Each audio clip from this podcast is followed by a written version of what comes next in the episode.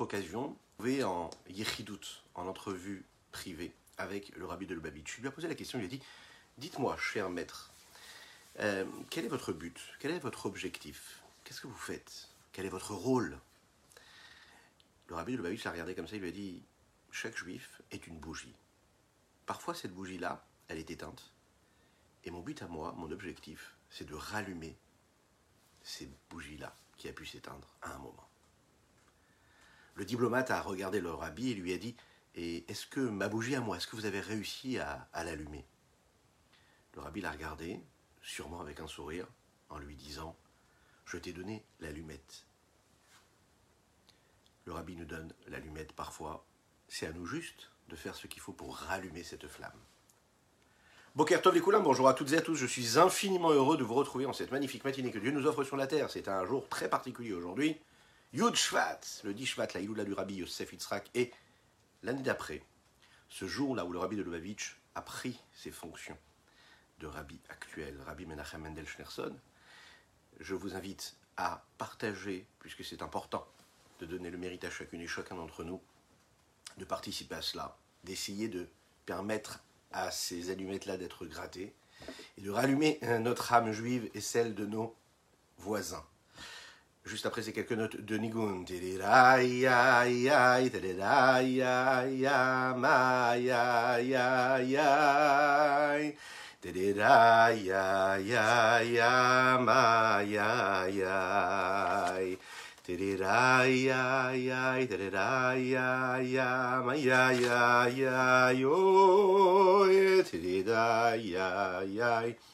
ha ya da ya ya it re da ya ya ya ya ya ma ya da ya ya it da ya ya ya ya ya ma ya ya ya ya it da ya ya ya ma ya ya ya ya ya ya ya Di-di-da, ya, ya, ya, ma, ya, ya, ma, ya, ya, ya, ma, ya, ya, ya, ay, ay, ay, ay.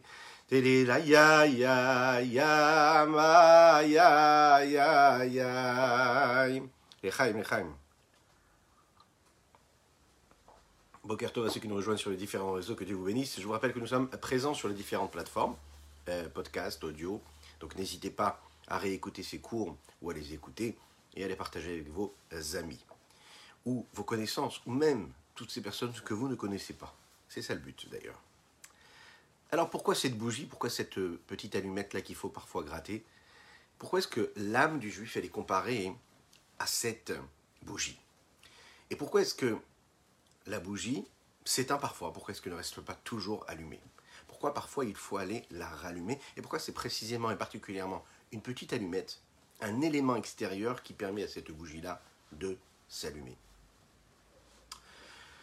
Dans chacun et chacune du peuple juif, il y a un cœur, un cœur juif. Et nous l'avons défini dans les chapitres précédents comme étant cet ahava mesuteret, cet amour caché que nous avons en nous. Elle s'exprime à travers la foi en Dieu, la confiance en Dieu que nous avons. Elle s'exprime dans des moments particuliers où l'homme est capable de donner sa vie. Messirut Nefesh, il donne sa vie. On vient, on lui demande de donner sa vie, il donne sa vie. Pourquoi? Parce qu'il a un amour en lui. Qu'il soit pratiquant ou nous pratiquant. Qu'il soit très très religieux ou pas du tout.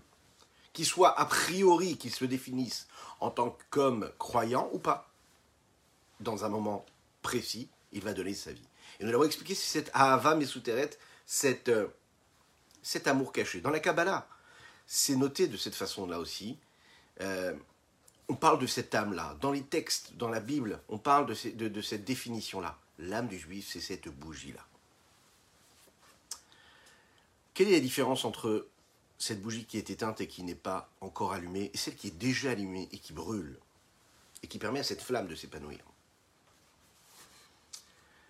Alors, dans une bougie, qu'elle soit faite de cire, qu'elle soit faite d'huile, il y a l'élément qui est en train de brûler, et puis il y a cette mèche-là qui permet à cette flamme-là de brûler et d'éclairer.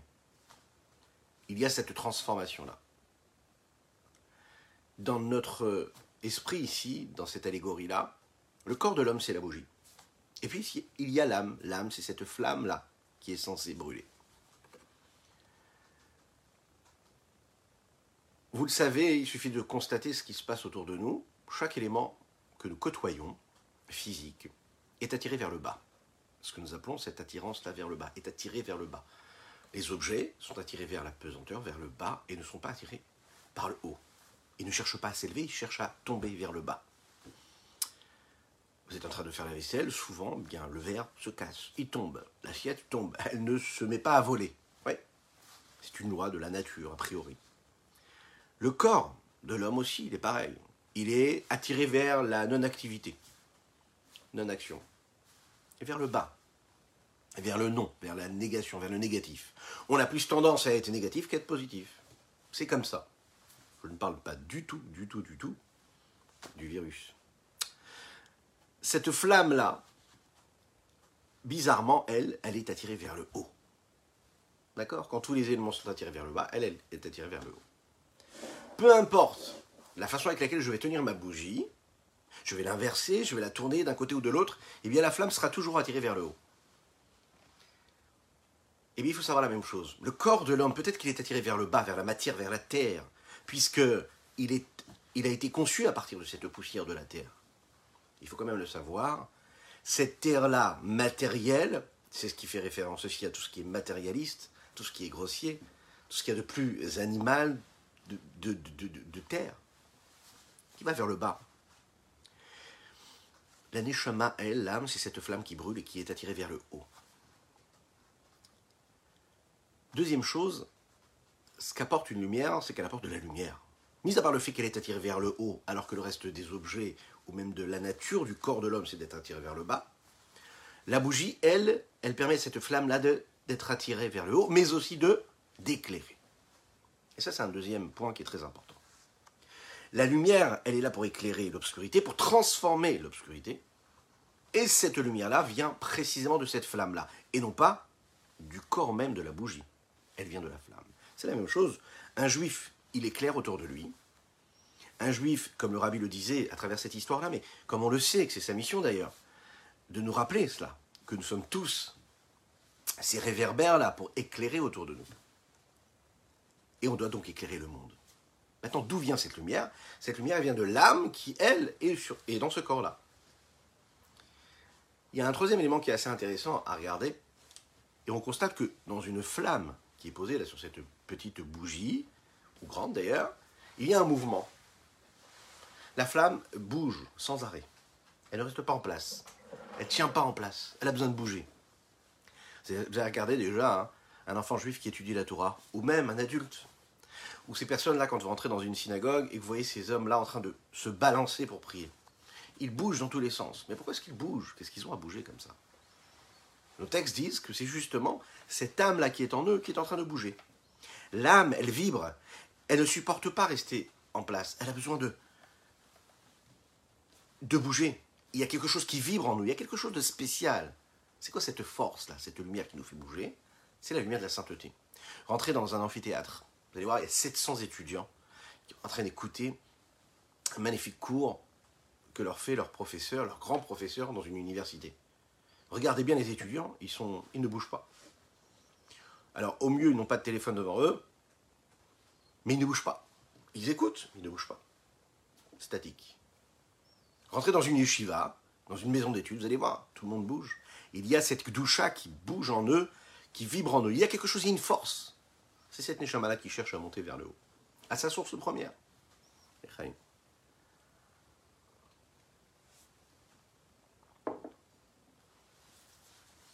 On va essayer de comprendre quand même ce que cela veut dire, parce que si l'âme, elle cherche vraiment à remonter, on a qu'à la laisser remonter, le problème c'est que si elle remonte à sa source, elle ne reste pas en bas. Et si elle ne reste pas en bas, qu'est-ce qui se passe? On a perdu.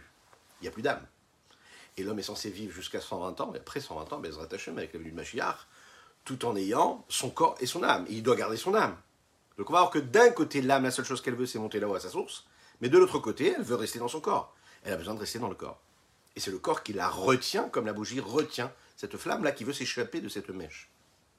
L'aspiration de la flamme, elle, elle est différente de toute l'aspiration que tout, euh, tout élément de toute la nature pourrait avoir.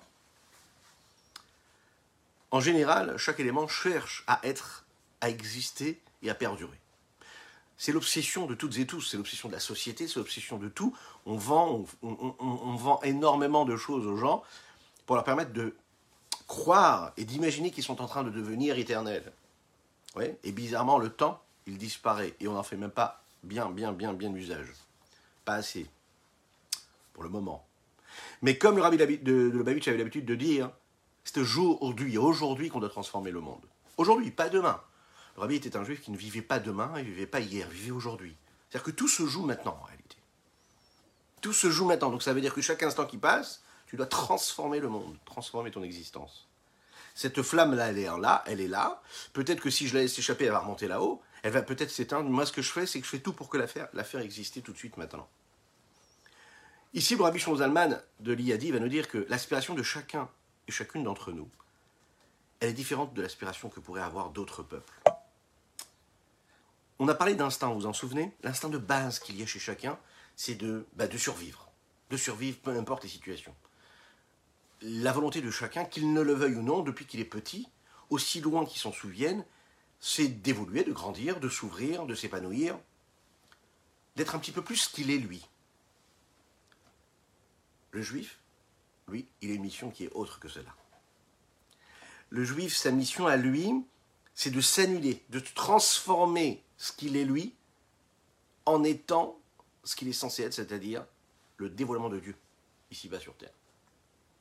Il ne cherche pas à s'épanouir en tant qu'être, en tant qu'entité personnelle particulière, mais il cherche l'inverse, il cherche à s'annuler complètement devant la volonté de Dieu, et donc laisser Dieu s'exprimer en lui. Lorsqu'un homme est capable de donner sa vie pour sanctifier le nom d'Akadosh Baruch de Dieu, c'est-à-dire que toute sa vie, il a fait et il a accompli la mission que Dieu lui avait donnée, il est en train de montrer à Akadosh Baruch à Dieu que toute sa vie, c'était quoi? C'était Dieu, c'était pas lui. Comme on le sait que la meilleure façon de savoir et de donner une, de donner une, véritable euh, euh, résonance, une raison à notre existence, à notre vie, c'est de savoir qu'on n'est pas là pour accomplir quelque chose qui dépend de nous ou qui est là pour nous, mais qui est là pour accomplir une mission. Il n'y a pas plus heureux qu'un homme qui a une mission particulière. Il n'y a pas plus heureux qu'un homme et abouti qu'un homme qui sait ou qui fait quelque chose qui, et, qui, est persuadé que ça ne servira pas son propre intérêt, mais l'intérêt d'un autre. Et même l'homme le plus égocentrique, le plus narcissique, le plus égoïste, le vrai bonheur, c'est de savoir que l'autre a pu recevoir quelque chose qu'on a pu accomplir. Les hommes les plus riches du monde, une fois qu'ils ont atteint le plus haut, le plus haut, la plus belle, plus belle, plus belle des richesses, ils se tournent vers l'autre. En fait, c'est tout ce chemin-là, pourquoi? Pour se tourner vers l'autre. Parce qu'ils sentent que tout cela ne vaut la peine que si l'autre peut avoir. Comment ça se fait? Comment ça se fait que cette association pour aider les autres, tu n'as pas faite avant, tout au début de la route? Alors oui, il avait peut-être moins de moyens, mais des fois, une vie entière, elle peut être perdue dans une quête effrénée pour avoir, posséder, engranger, vivre encore des choses et encore des choses, pour à la fin du compte se rendre compte que qu'est-ce qui fait le plus plaisir, c'est de savoir que celui qui est au bout de la rue, il a pu avoir quelque chose à manger.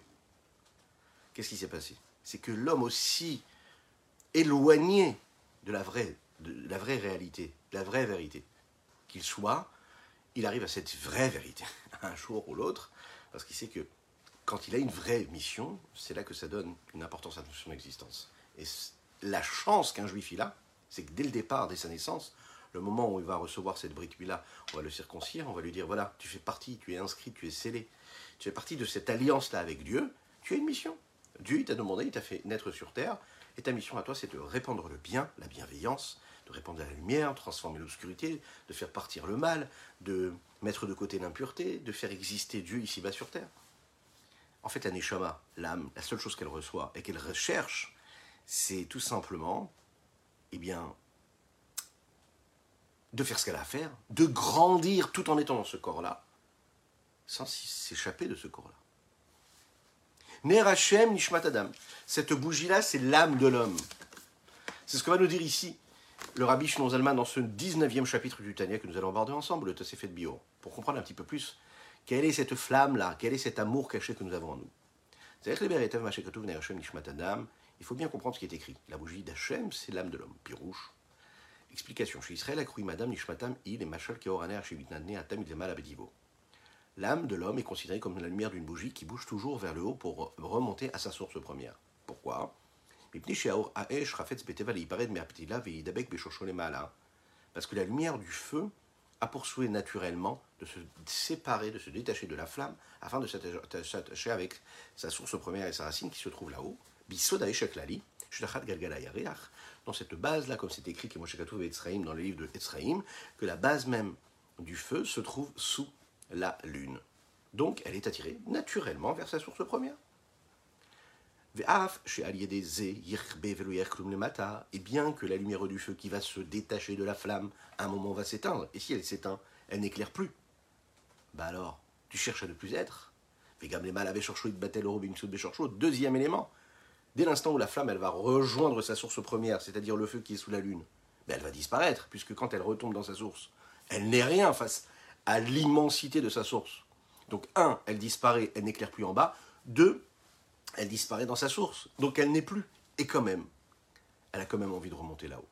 Car Nishmat Adam, l'âme de l'homme, elle est comme ça. Mais également, il y a des différents niveaux qu'il y a dans l'âme, à savoir Ruach l'esprit et le Nefesh. Son envie, son désir profond et son souhait, de manière totalement naturelle, c'est de se séparer et de sortir de ce corps-là, qui est comme cette petite mèche-là, et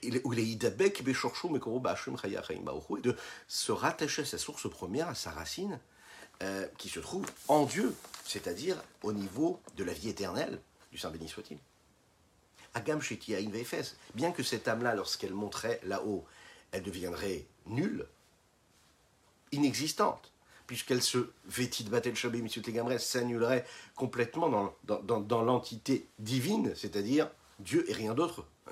Il ne restera rien de son essence première, c'est-à-dire ce qu'elle est, parce qu'elle a commencé à être parce qu'elle était dans le corps de l'homme. Mais dès l'instant elle retourne à sa source, elle n'a plus d'entité particulière et personnelle, elle n'est rien. Donc, Afalpiken, Zeretsona, Vechevtsa Betiva. Mais c'est quand même sa volonté de monter vers le haut, comme cette flamme-là qui a toujours envie de bouger, de monter vers le haut. Vetevazé, maintenant cette nature-là, où Shem Amoucha d'avoir chez nous Cette nature-là, c'est ce que nous donnons comme un nom emprunté, si l'on veut, à tout ce qui ne pourrait pas être défini à travers le niveau de la raison et de la conscience. On va l'expliquer tout de suite. Vegamkan, ici aussi.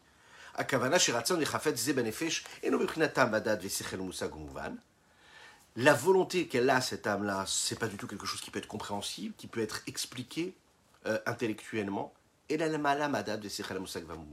ça dépasse tout, euh, tout raisonnement, tout intellect, tout, tout, tout, tout, ce qui pourrait être compréhensible.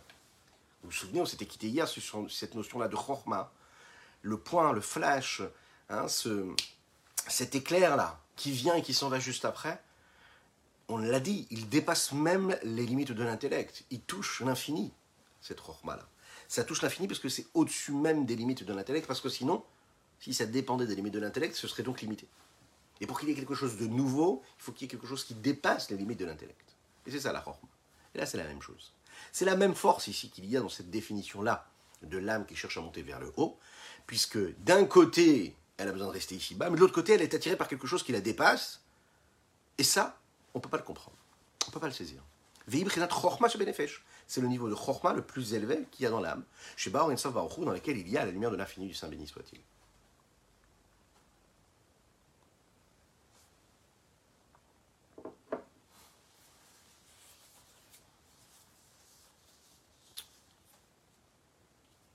Ani, je suis. Je. Le jeu en hébreu se dit Ani. Ani. Aleph, Nun, Yud. Et ce sont les mêmes lettres. On a abordé déjà ce sujet, mais qui est très intéressant, qui, qui permettent de former un autre mot qui veut dire le néant. Aïn. Aïn, c'est les mêmes lettres. Aleph, Yud, Nun, mais disposées différemment. Alors, on doit chercher à être ou chercher à ne pas être? Les chaim, les chaim, les chaim, je vous rappelle que nous étudions pour le mérite de chacune et chacun d'entre vous, vous et vos proches. Dites Amen, Amen. Mais aussi pour la les mains de Pinchas Ber Ben Yendel, qui lui envoie une belle guérison. Ani Oain, être ou ne pas être? Telle est la question. Et on va voir ce que ça veut dire être. Et on va voir ce que ça veut dire ne pas être. La nature de l'âme, donc, c'est de monter vers le haut et de s'annuler. À l'inverse de la nature du corps ou de tout ce qui est différent et tout ce qu'il y a dans ce monde-là, on l'a dit, qui est attiré vers le bas. Cette nature-là de l'âme, ce n'est pas quelque chose de vital dans notre service de Dieu. On pourrait faire ça. Et comment? On va le voir tout de suite. C'est-à-dire que je pourrais servir Dieu tout en étant encore, tout en existant, tout en me sentant exister. Il y en a d'autres qui vous diront que non, il faut surtout ne pas ne pas exister. Au contraire, il faut être, il faut survivre. Et c'est très très bien d'être, de se sentir exister. Et une fois qu'on existe, on dit voilà, je suis au service de Dieu. Alors, comment comprendre cela? On est habitué, sur ce, dans, le monde dans lequel on vit et dans, notre vie de tous les jours à séparer ce que nous vivons en deux parties. D'un côté, nous avons le bien, de l'autre côté, nous avons le mal. Et entre les deux, on a un territoire qui est neutre. Ce qu'on a l'impression d'avoir en général. Où tu es bon, ou tu es, mauvais. Où tu es pur, ou tu es impur. Voilà la Kabbalah qui vient nous dire qu'il y a quelque chose de différent. On ne doit pas définir les choses comme étant bonnes ou mauvaises, mais comme saines ou non saines. Gdusha d'un côté la sainteté, et de l'autre côté ce qui n'est pas la sainteté, donc qui est de la klipa, les écorces, toutes les forces négatives, qui ne sont pas de la sainteté. La sainteté, c'est tout ce qui rentre dans ce qui est apte à être en relation avec Dieu. C'est-à-dire tout ce qui est convenable dans notre vie et qui correspond à la sainteté de Dieu. Est-ce que ça rentre dans ces critères de sainteté ou pas? De manière dévoilée. La clipa, l'écorce, c'est tout ce qui ne peut pas être assumé ici-bas sur Terre comme étant quelque chose de divin et de saint. Pourquoi est-ce qu'on dit de manière dévoilée Parce que la clipa aussi, ça vient de Dieu. Les écorces négatives, tout ce qui n'est pas de la sainteté, c'est aussi de Dieu. La seule différence, c'est que ça n'est pas dévoilé, ça n'est pas là pour être dévoilé. Ça doit rester tel que c'est. Quelle est la condition sine qua non qui nous permet de maîtriser le domaine de la sainteté? De maîtriser, de comprendre et de se rapprocher de ce que veut dire la sainteté Qu'est-ce qui le définit? Nos textes nous disent que c'est la Gdusha. Cette Gdusha-là, elle se définit parce qu'elle est bébitoul, l'annulation. Tu t'annules, tu n'es plus, il n'y a que Dieu, c'est la sainteté. Afin que la shrina, que l'évidence de Dieu, que le rayonnement de Dieu puisse se faire ici-bas sur terre, que ce soit dans un endroit précis, que ce soit sur une personne en particulier, sur un objet en particulier, cela ne peut se faire que si cet objet, cet endroit ou cette personne est dans cette annulation, cette abnégation totale. Elle cesse d'être pour laisser Dieu être à sa place. L'inverse de l'annulation, c'est le fait d'être, de se sentir être. Je suis au centre. Et puisque je suis au centre, je ne peux pas laisser la sainteté entrer en moi. Si je me mets un petit peu de côté, ben, je peux laisser la sainteté s'installer en moi. Les Chachamim le disent, quand un homme est orgueilleux, alors Kadesh Baruch il dit, hey, Ein ani vehu yicholim nadur, bekfifa lui et moi ne pouvons exister au même endroit. Tu es orgueilleux, donc c'est toi qui existes. Donc si tu existes, j'ai plus de place. Donc je te laisse être ce que tu es toi avec tes limites. D'après la Kabbalah, il faut savoir une chose. On nous explique que l'annulation face à l'existence, le fait d'être face au fait que nous, que nous puissions ne pas être, c'est vraiment ce qui différencie le mensonge du monde dans lequel nous vivons et la vraie vérité que l'on doit rechercher. C'est la différence qu'il y a entre la recherche et la quête effrénée de l'intérêt personnel, à l'inverse, celui qui est obsédé par une seule chose, l'intérêt de la sainteté, et qui va tout faire dans sa vie pour se dire, allez, comment est-ce que je peux laisser la sainteté exister, perdurer? Ça nous enlève beaucoup d'épines du pied, ça nous enlève beaucoup de problèmes, sachez-le. La chassidoute est précise elle dit voilà, il faut savoir que pour servir Dieu, la base de tout, c'est le bitoul. Qu'est-ce qui peut t'amener à te retrouver face à des situations qui sont très compliquées à gérer dans ton existence? À toutes les tentations que ton mauvais penchant pourrait avoir? C'est le fait que tu sois, que tu penses et que tu es persuadé que tu es censé être au centre, et comme tu es au centre, alors tu es censé vivre ce qui se présente à toi. Dès l'instant où tu comprends qu'en fait que tu n'es juste que quoi? Que ce petit marteau qui est dans la main de Dieu et qui est là juste pour faire le geste. Tu es juste, et tu fais juste partie de, de ce rouage-là, ce grand rouage qui est une petite pièce dans ce, ce, bel objet que Dieu a créé.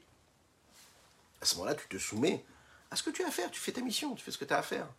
Ah, il y a une tentation, il y a le mauvais penchant qui s'installe et qui te dit va à droite ou à gauche, mais tu peux pas le suivre. Pourquoi tu peux pas le suivre? Parce que tu n'es rien. T'as pas envie de te lever et faire ta là, mais tu es obligé de te lever parce que tu n'es rien. C'est pourquoi tu n'as pas envie, tu existes. On le verra dans les services de Dieu, il n'y a que ça. Cette notion de bitoul, d'annulation, d'abnégation, c'est la base du service de Dieu. Autrement, tu peux passer des années à étudier la Torah, tu peux passer des années à pratiquer les mitzvot, et être complètement à côté, tu es en train de nourrir quoi en réalité? Ton ego, ton orgueil, ta propre personne. Ce que tu es toi, pas ce qu'il est lui. Avec quelques nuances, bien sûr. Mais qu'est-ce qui te fait courir? Est-ce que tu es vrai? Est-ce que tu ne te mens pas? Et la base de tout, c'est de savoir est-ce que je ne suis totalement annulé? si je suis totalement annulé, alors à ce moment-là, je fais les choses comme il faut.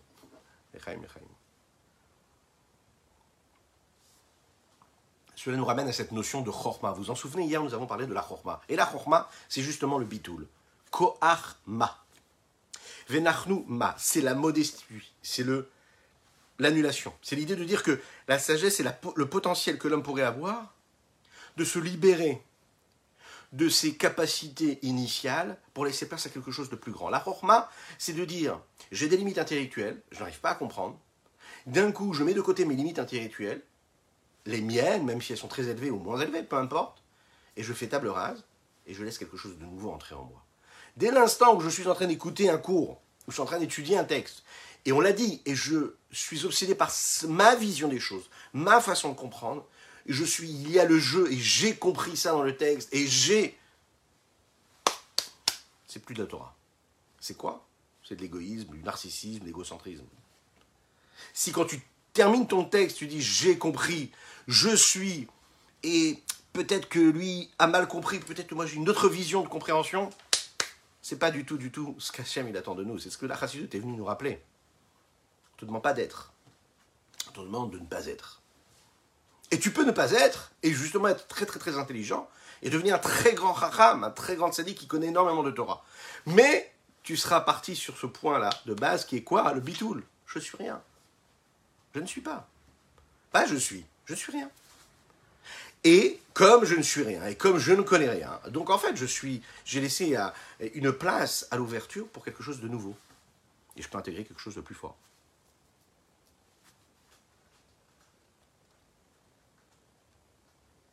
À tel point que la vraie personne, vous savez, le vrai intellectuel, c'est celui qui est capable de comprendre et d'accepter ce qui est à l'inverse même de sa façon de voir. Comment est-ce que je peux accepter l'autre? Il a une façon de m'expliquer qui correspond à la couleur bleue. Et moi, je l'ai compris de la, couleur rouge. Comment est-ce que je peux accepter une autre couleur? Parce que moi, pour moi, je vois les choses de cette façon-là. Alors si je suis... Alors je ne peux pas accepter, mais dès l'instant où je cesse d'être ce que je suis moi, et que je me mets complètement au niveau de l'autre, c'est-à-dire dans la soumission, l'abnégation, l'annulation. Alors à ce moment-là, je peux laisser la place à l'autre. Tel un volcan en éruption. Vous savez ce qui se passe? C'est ce qui se passe quand un homme, il n'a pas réussi à se libérer de ce jeu, de ce moi. Et donc, il y a cette tahara, ce plaisir, ce désir qui s'impose en lui, qui s'installe et qui exige de lui tout. Le problème, c'est que ce volcan-là, il est en sommeil, en réalité. Très souvent, il est en sommeil, et d'un coup, il peut se réveiller. En l'homme aussi, il y a cet état de sommeil, et physique ou même spirituel. Lorsqu'un homme va dormir, même un homme qui peut avoir une énergie folle, un homme qui est fort, puissant, actif, même plus qu'actif, euh, il a besoin d'aller dormir. Même si c'est quelques heures par jour, il a besoin d'aller dormir pour régénérer un petit peu son, son énergie. Lorsqu'il dort, toute sa puissance, toute son énergie, tout son charisme, tout ce qu'il est, toute l'expression de ce qu'il est, est en état de sommeil. Est-ce qu'on va dire qu'il n'est plus fort, qu'il n'est plus puissant, qu'il n'est plus intelligent, qu'il n'est plus charismatique, qu'il n'est plus ce qu'il est parce qu'il est en train de dormir? Non. Et pourtant, il n'est pas du tout en action il n'est pas du tout actif. Mais tous ses potentiels, toutes ses forces sont en état de sommeil. Dès l'instant où il va se lever le matin, il va dire Merci mon Dieu, Modéani je te remercie de m'avoir rendu mon âme. Alors à ce moment-là, il va se servir de tout ce qu'il avait déjà hier, de toutes ses capacités, de tous ses potentiels. Si on regarde un petit peu plus, dans la psychologie, il y a aussi cet état de sommeil. On a tous des besoins psychologiques. On a besoin d'une forme d'indépendance, on a besoin de se sentir utile, on a besoin de se sentir exister à travers ce que nous faisons. On a tous ces besoins-là, mais il y a aussi en fait des situations où tous ces besoins-là ne s'expriment pas. Ils sont là, ils sont en nous, et on ne les connaît même pas. On ne les utilise même pas à bon escient. D'un coup, on arrive à une étape de notre existence, on n'en est même pas conscient. Et là, à ce moment-là, tous ces besoins-là, toutes ces capacités, ces énergies que nous avons en nous, vont exploser. Véritablement. Ils vont vraiment surgir. Alors c'est dans des moments qui sont parfois difficiles, de remise en question. Parfois, lorsqu'une personne perd un, être cher, elle va se dévoiler complètement. Elle va retrouver quelque chose en elle, un potentiel qui va lui permettre de d'exister de manière beaucoup plus grande, beaucoup plus belle, beaucoup plus forte. Lorsqu'il y a des moments particuliers dans la vie qui nous poussent à ça, on se rend compte qu'en fait, on avait des potentiels qui étaient en état de sommeil, qui d'un coup se sont réveillés. Psychologiquement, on va dire que c'était dans l'inconscient, et que d'un coup, on a décidé d'assumer tout cela et de le vivre. Cette idée-là, il faut savoir qu'elle existe à travers la notion de d'âme divine et, d'âme animale. Nous avons tous cette âme divine en nous. Qu'est-ce que c'est cette âme divine? C'est cette lumière qui provient de l'infini du Saint béni soit-il, qui, qui, est présente, qui est là, c'est de l'infini en nous. Où est-ce qu'elle est, cette lumière de l'infini? Elle se trouve où dans la sagesse, la chorma de l'âme, ce niveau le plus élevé de l'âme. De par et grâce à cette force-là, peu importe la situation dans laquelle je me trouve, peu importe où je suis, qui je suis, j'ai ça en moi, que je le veuille ou non, cette volonté-là de m'attacher à Dieu. Il n'existe pas un juif sur terre qui n'a pas envie de s'attacher à Dieu. Même si toutes nos capacités intellectuelles ou même émotionnelles, sensorielles, ce que vous voulez, nous montrent complètement l'inverse, ça ne changera jamais rien. Le fait que nous avons cette étincelle divine en nous.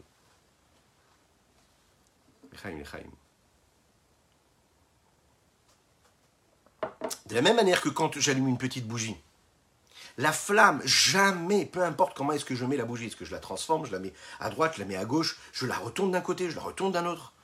Peu importe, cette flamme, elle sera toujours attirée vers le haut. Alors sache, mon frère juif, que ton âme juive, elle est en toi, et cette étincelle, elle est là, et que tu le veuilles ou non, peu importe ce que tu penses, ce que tu fais, ou ce que tu dis, cette flamme-là, elle est toujours attirée vers le haut. Donc ton âme divine, elle est toujours présente. La seule chose, c'est que parfois cette flamme, elle est éteinte. Il faut aller l'allumer. Lorsque cette aspiration divine, elle est en état de sommeil dans l'âme du juif, lorsqu'un juif, il est toute sa vie, depuis le moment où il se lève le matin et jusqu'au moment où il va dormir le soir, et même parfois, même après qu'il aille dormir, il est là pour survivre dans ce monde physique matériel. Survivre et se laisser emporter par tous les plaisirs que le monde peut lui offrir. Dans cette quête effrénée. Alors, sa tête, elle est plongée complètement dans cela. Dans le matérialisme, dans la matérialité, dans le corps, dans les plaisirs, dans ce qu'il peut tirer de toute, toute cette nature qui est autour de lui. Ça l'amène à ce qu'on appelle un sommeil spirituel. C'est un état de sommeil spirituel. Ah, mais non, mais pas du tout, mais moi je suis né comme ça, donc j'ai pas l'impression d'avoir été dormir spirituellement. Ah, d'accord. Mais dès l'instant où tu as été conscient, même si tes parents t'ont pas éduqué comme ça, ou même si tes parents t'ont éduqué comme il fallait spirituellement, et que tu as l'impression, tout en étant un homme religieux, pratiquant, etc., tu as l'impression d'être dans un état de sommeil. Et ça peut exister, ça existe tous les jours. Qu'est-ce qui s'est passé à ce moment-là? C'est qu'en fait, tout en étant dans des actes concrets et faisant ce qu'il faut, tu es dans un état de sommeil.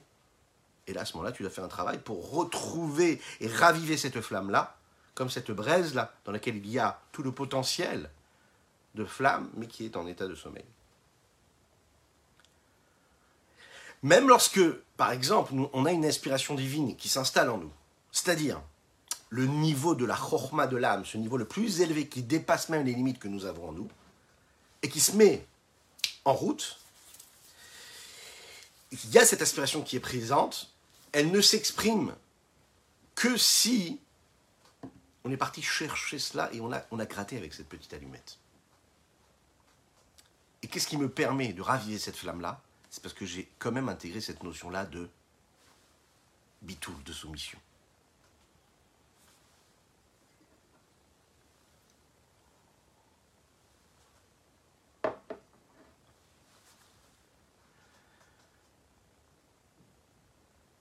Maintenant, il y a un, autre élément dont il va parler ici, le Rabbi Zalman, c'est un état d'exil.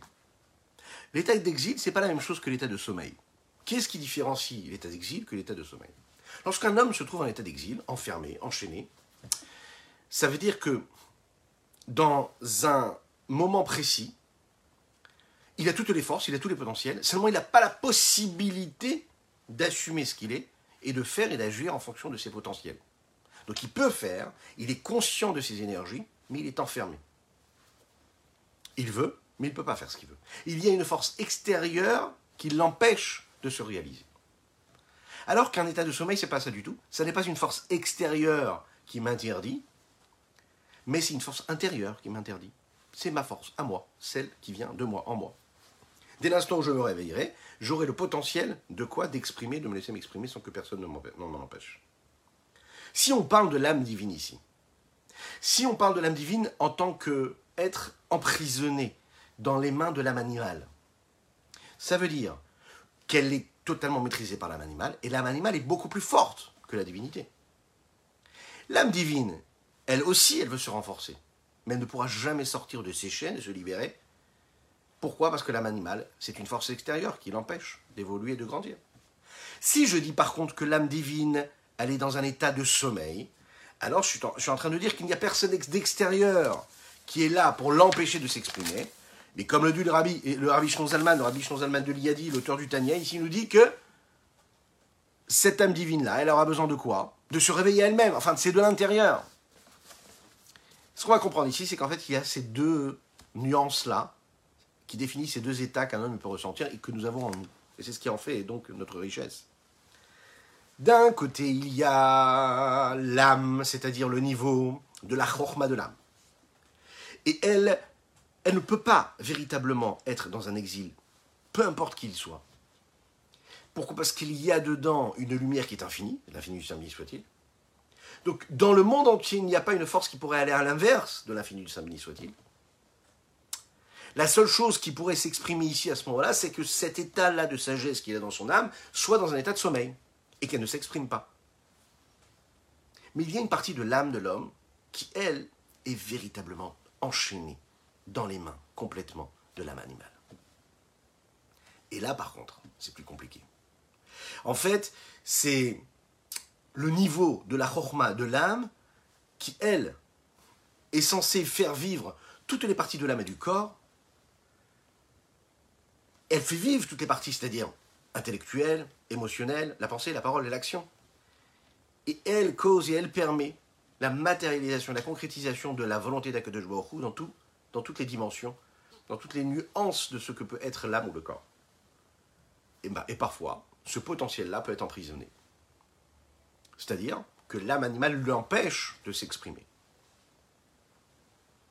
Alors qu'est-ce qui fait maintenant que l'homme laisse son, son âme, ses potentiels en état de sommeil? Ben, C'est ce que nous appelons la le plaisir, le désir, la pulsion.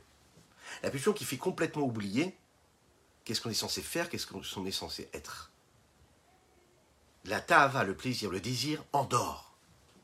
Et là, chez Galuta Zel, il faut savoir que cet exil-là, qu'il y a dans ce niveau de Chorma qu'il y a dans l'âme, par exemple chez ceux qui accomplissent pas la volonté de Dieu, l'impie, et Noéla, la prina la chayuta. Il n'est que là, à travers ce qui se diffuse dans cette âme-là, afin de la faire vivre, parce qu'elle a besoin d'énergie, mais la racine source et la source première de ce niveau de chorma qui est dans l'âme divine se trouve dans la partie cérébrale.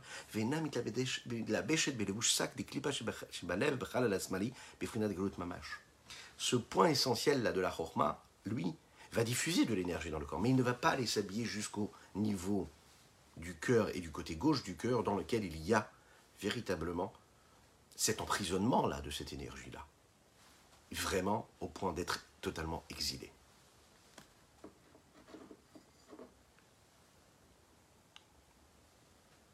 Rak, chez Befrinat si ce n'est que ce niveau-là de Chorma se trouve à un niveau de sommeil, chez les Rishaim, ceux qui ne font pas la volonté d'Hachem,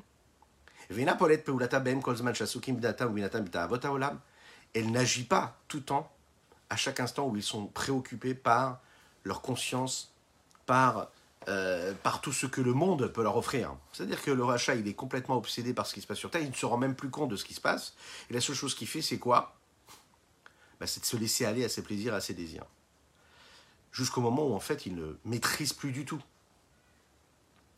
Et comme il ne maîtrise plus du tout, alors dans ce cas-là, il est dans les mains du Yetzerara, du mauvais penchant. Et comme il est dans les mains du mauvais penchant, il n'a plus de pouvoir, il est enchaîné. Bon, est-ce qu'on a la possibilité de s'en sortir? Qu'est-ce que vous en pensez? Alors, Akadosh Baruch il est gentil, parce que tout ce qu'il fait, c'est du bon. Alors, qu'est-ce qu'il nous envoie? Il nous envoie des nissionotes, des épreuves. Vous allez me dire, ah bon, ça, c'est de la gentillesse? Ah oui, on demande à Akadosh Baruch de, de nous envoyer que des challenges qui sont positifs et de faire en sorte qu'on ait une vie tranquille. Pas des épreuves. Et pourtant, il nous envoie des épreuves. On va voir que la fonction de l'épreuve, ça va être ça. En fait, ça va être ce tremplin, ce challenge-là qui va être donné à l'homme. Quel est ce challenge qu'on va lui donner? Le point juif qu'il y a en chacune et chacun d'entre nous, parfois, il peut être réveillé par un élément extérieur, une situation qui va mettre face à des difficultés, face à des complications. Et parce qu'on a ces éléments extérieurs qui viennent nous secouer, alors on se réveille, on se dit, allez, qu'est-ce que je fais? Qu'est-ce que, je fais dans ma vie Où j'en suis dans mon existence Qu'est-ce que je suis censé faire de mon existence La question, c'est comment est-ce qu'on est capable de le faire? Alors, lorsque je suis en train de dormir véritablement, alors qu'est-ce qui se passe? Quelqu'un d'extérieur il me dit il faut que tu te réveilles, il faut que tu ailles travailler, il faut que tu ailles faire la tefila. Donc il vient me secouer. Parfois, il a besoin de me secouer de manière vive, et parfois beaucoup moins vive. Lorsqu'on parle d'un sommeil qui est spirituel, afin de réveiller l'âme, il faut aller la secouer elle aussi. Le Rambam nous dit par exemple que quand on sonne le chauffard à Rosh Hashanah ou à Yom Kippour à la fin, c'est pour réveiller l'âme, pour la secouer quelque part. Réveillez-vous de votre sommeil. Mais parfois ça ne suffit pas. Alors, la vie de l'homme, elle va se transformer en un véritable challenge. On va le mettre face à des épreuves et on va le secouer un petit peu dans sa vie active, dans sa vie matérielle. Et parfois, il faut remercier Dieu lorsqu'il nous met face à ces situations-là, puisque ça nous permet de sortir de cette torpeur-là, où on est complètement plongé par les plaisirs du monde. C'est en fait, en réalité, un remerciement que nous devons donner à Akadosh Baruch Et on doit le dire de cette façon-là. Lorsqu'on arrive face à une épreuve qui remet en question notre foi en Dieu quelque part, ça dépasse même notre savoir, notre conscience. Et ça touche notre âme. Les frinat chorma sheba, au niveau de chorma qu'il y a dans cette âme-là, le niveau le plus élevé. Alors à ce moment-là, elle va se mettre en route et elle va travailler, elle va faire, elle va agir grâce à cette force-là que Dieu lui a donnée en elle et qui est habillée dans cette âme-là. Comme il est dit, il s'est réveillé de son sommeil. La mode banisayon,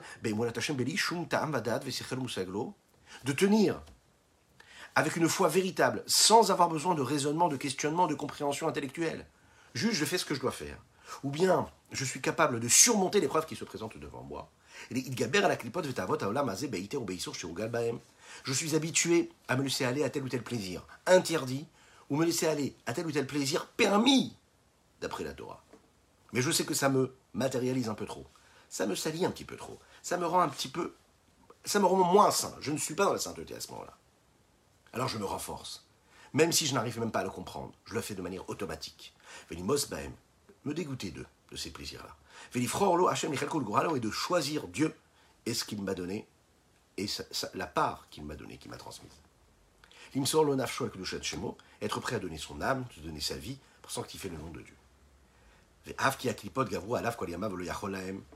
Et bien que toutes ces clipotes, toutes ces forces négatives, les forces de l'impureté, ont quand même eu, leur, ont quand même eu ce potentiel de le maîtriser pendant toute sa vie, par exemple, et qui n'a jamais euh, trouvé moyen de les combattre. Comme les Chachamim nous disent de mémoire bénie que les Rishaim, eux, sont dans et sous la maîtrise de leur cœur, Mikol Makom, il faut quand même le savoir.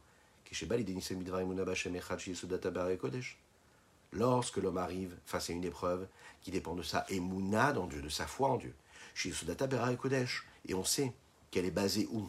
Dans les hautes montagnes de la sainteté. Et c'est le niveau de l'expression de la chorma, ce point-là de sagesse, qui est le plus élevé, qui se trouve dans son avenue dans lequel il y a la lumière de l'infini du Saint béni soit-il qui s'y habite. Toutes les forces négatives, toutes les écorces négatives qui sont l'inverse même de la sainteté disparaissent comme si qu'elles n'avaient jamais existé. Qui dit-il, comme il est dit, toutes les forces étrangères sont considérées comme rien, comme nulles devant lui. Urtiv, il est dit aussi exactement, également dans les textes, qui Hashem, qui ils vont fondre, ils vont disparaître, ils se dispersent complètement devant toi. Urtivarim kadonag damasu. Lorsque le cœur se réveille, alors à ce moment-là, on est tranquille. Donc il faut faire ce travail-là initial, comme ici dit dans le mot le Rabbi Shonzalman. Vous savez que notre personnalité, elle est complexe. C'est pas évident. Il n'y a rien d'évident. Qu'est-ce que c'est cette complexité intérieure et profonde que nous avons tous? Lorsqu'un homme se réveille véritablement, il se réveille à travers son intellect et ses sentiments. Son intellect, ses capacités intellectuelles et ses émotions. L'homme comprend, il ressent qu'il est juif et qu'il a envie de s'attacher à Dieu. Il ne veut pas être identifié comme étant quelqu'un qui est sous l'emprise des forces négatives, des forces de l'impureté. Le juif ne le veut pas. Et lorsqu'il réussit à se réveiller,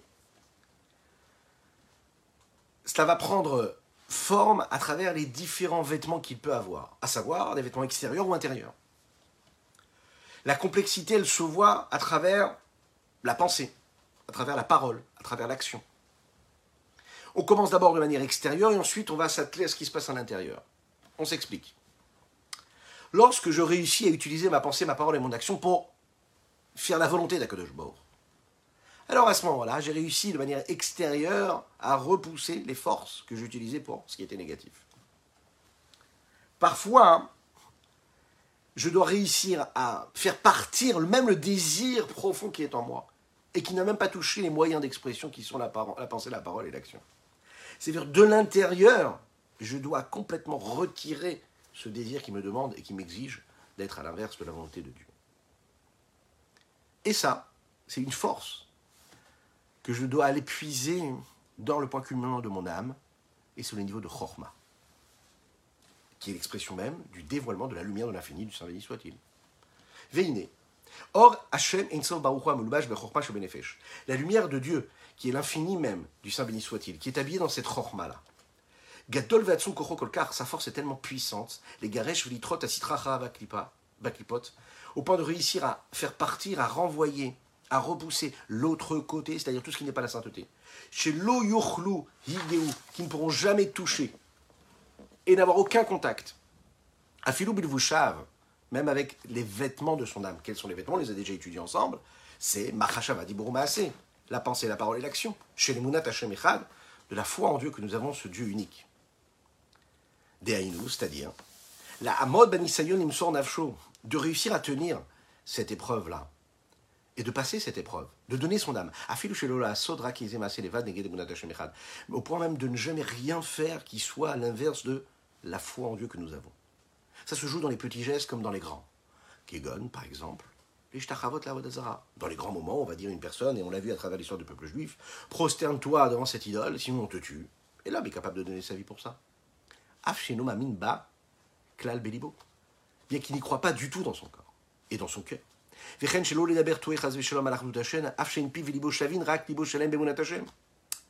Par exemple, on lui dit ne parle pas à l'inverse de la volonté de Dieu. Maintenant, lui, concrètement, il ne maîtrise pas tout ce que ça veut dire Dieu à 100%.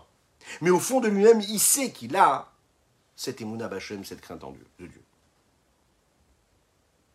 Maintenant, pourquoi est-ce qu'il a cet amour de Dieu? Parce qu'il a une crainte. Et c'est cette crainte de Dieu qui va nourrir cet amour qu'il a. Qu'est-ce qui fait que l'homme a cette force-là d'amour de Dieu? C'est parce qu'il a cette force de crainte de Dieu. A priori, l'amour et la crainte, ça représente deux courants qui sont différents. Les deux ailes de cet oiseau-là qui nous permet de s'envoler. L'amour, c'est là pour représenter le rapprochement qu'il y a entre deux éléments. La crainte, c'est ce qui représente l'éloignement qu'il y a entre deux éléments. C'est la raison pour laquelle quand un homme aime et qu'il aime par exemple les gens qui sont proches de lui, il n'est pas obligatoirement dans cette, euh, cet état-là de crainte. Je peux aimer sans craindre. Par contre, un homme peut craindre des personnes qui sont éloignées de lui sans les aimer, alors que les personnes qui sont proches de lui, il va les aimer, il va moins les craindre. Donc, la crainte, c'est l'éloignement, l'amour, c'est le rapprochement. Par rapport à Kadosh Baruch l'amour de Dieu, c'est la volonté de se rapprocher de Dieu. Donc elle s'exprime parce que je vais accomplir la Torah les mitzvot. Depuis le moment où je me lève le matin jusqu'au soir où je vais dormir, et même ensuite, qu'est-ce que je vais faire? Je vais tout simplement accomplir la volonté de Dieu, accomplir les 613 mitzvot qu'il m'a donnés. Alors que la crainte de Dieu, c'est cette sensation-là d'éloignement que j'ai Dieu, c'est-à-dire la, la peur de m'éloigner de lui, la crainte de ne pas faire celui qui, ce qu'il attend de moi. Et donc elle s'exprime à travers quoi? Les 365 interdits. L'amour à travers le 248 positif, c'est-à-dire un accomplissement, les mitzvot assez, et la crainte en m'éloignant de tout ce qui est négatif. Et puisque nous parlons de deux mouvements qui sont inverses l'un avec l'autre, mais qui se trouvent dans l'âme, la meilleure façon de réveiller l'amour et la crainte, c'est pas du tout la même. La façon avec laquelle je vais réveiller mes sentiments, je vais le faire comment? En utilisant la pensée, ma réflexion, ma conscience intellectuelle? C'est elle qui va créer la nécessité de l'amour de Dieu? C'est pas du tout la même chose que je vais utiliser quand je veux créer la crainte de Dieu. Je vais utiliser d'autres outils intellectuels aussi, cérébraux, pour faire naître une forme de crainte de Dieu. La réflexion qui crée de l'amour, c'est une réflexion de rapprochement vers Dieu et d'amour que lui-même nous donne, qu'il nous offre, dont on va être conscient parce qu'on va réfléchir, on va prendre conscience en prenant conscience de tout ce qui se passe autour de nous, en analysant ce qui se passe. On discerne la présence de Dieu. Donc, on voit l'amour qu'il nous porte. Et donc, on aime Dieu. Alors que la réflexion qui va créer de la crainte, c'est une réflexion qui nous fait prendre conscience de notre nullité. Je ne suis rien, il est tout. Et alors à ce moment-là, il est tellement grand, il est tellement infini, que je ne suis rien. Et donc, je commence à le craindre. C'est ce que nous appelons dans les textes ici du Admorazaken, Dechilou anichlal berechimo. C'est la crainte qui est inclue dans l'amour. Chez Iya Ava Ativit, chez Banefesh Elokit, chez Bichlalut Israël, c'est cette âme naturelle qui se trouve dans la divine, qui se trouve dans chacune et chacun d'entre nous. Chez Chefsab, Rotsanam et Tivalid avec Beshorcho Mekora Orinsav Baruchu. Sa volonté de manière naturelle, c'est de s'attacher à sa source première, à sa racine, qui est quoi? La lumière de l'infini, du Saint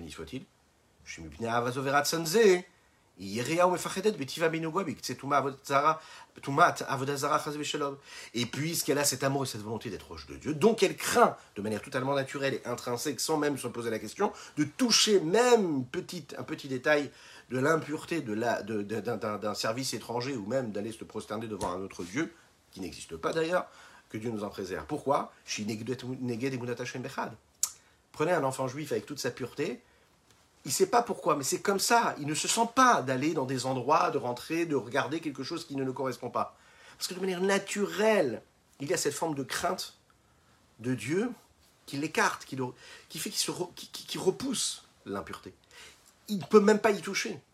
Un homme qui grandit, qui devient cet enfant, qui retrouve cette pureté, cette intégrité-là, euh, cette vérité-là aussi, il ressent ça. Il ne peut même pas s'y approcher. Pourquoi? Parce que c'est l'inverse de la volonté de Dieu et c'est l'inverse de la foi qu'il a en Dieu même pas en utilisant par exemple la parole ou l'action qui, eux, pourraient être en lien avec la Avodazara, dont il est question ici, Balev, sans avoir la, foi, euh, une foi dans le cœur, euh, complètement. Qu'est-ce qu'on voit ici? On voit qu'en fait l'homme, il a un pouvoir infini en lui, il doit juste laisser s'exprimer. Je vous souhaite une excellente journée, nous avons conclu notre 19e chapitre, et il faut le savoir, rappelez-vous, qu'on a tous cette petite allumette, que nous avons cette flamme en lui, en nous, que nos amis, nos proches, ceux qui sont un petit peu plus éloignés, ils ont aussi cette âme-là en eux, en eux, et qu'ils ont cette flamme-là. Il faut parfois juste donner l'allumette à l'autre. Et s'il a la bonne allumette, il allume cette flamme-là, et eh bien il peut devenir cette flamme-là qui va éclairer tout autour de lui. Et là, à ce moment-là, qu'est-ce qui se passera? Eh bien, il y aura un petit peu plus de Dieu sur terre, révélé, dévoilé, plus de sainteté. Et s'il y a plus de sainteté, l'impureté disparaît. Et si l'impureté disparaît, disparaît. Le mal n'est plus du mal, le mal devient du bien, du bon. Et là, on peut vraiment constater euh, le nouveau monde que Dieu nous a promis, celui que nous retrouverons très très bientôt, Bezrat Hashem, avec la reconstruction du troisième temple, avec la venue de Mashiach. Je vous dis à très bientôt. Profitez de cette journée énorme que nous avons devant nous. Je vous rappelle qu'il est important de liker, de commenter, de partager, c'est très très très important. et qu'on est euh, bien sûr présent sur les différentes plateformes, podcasts, etc. À bientôt.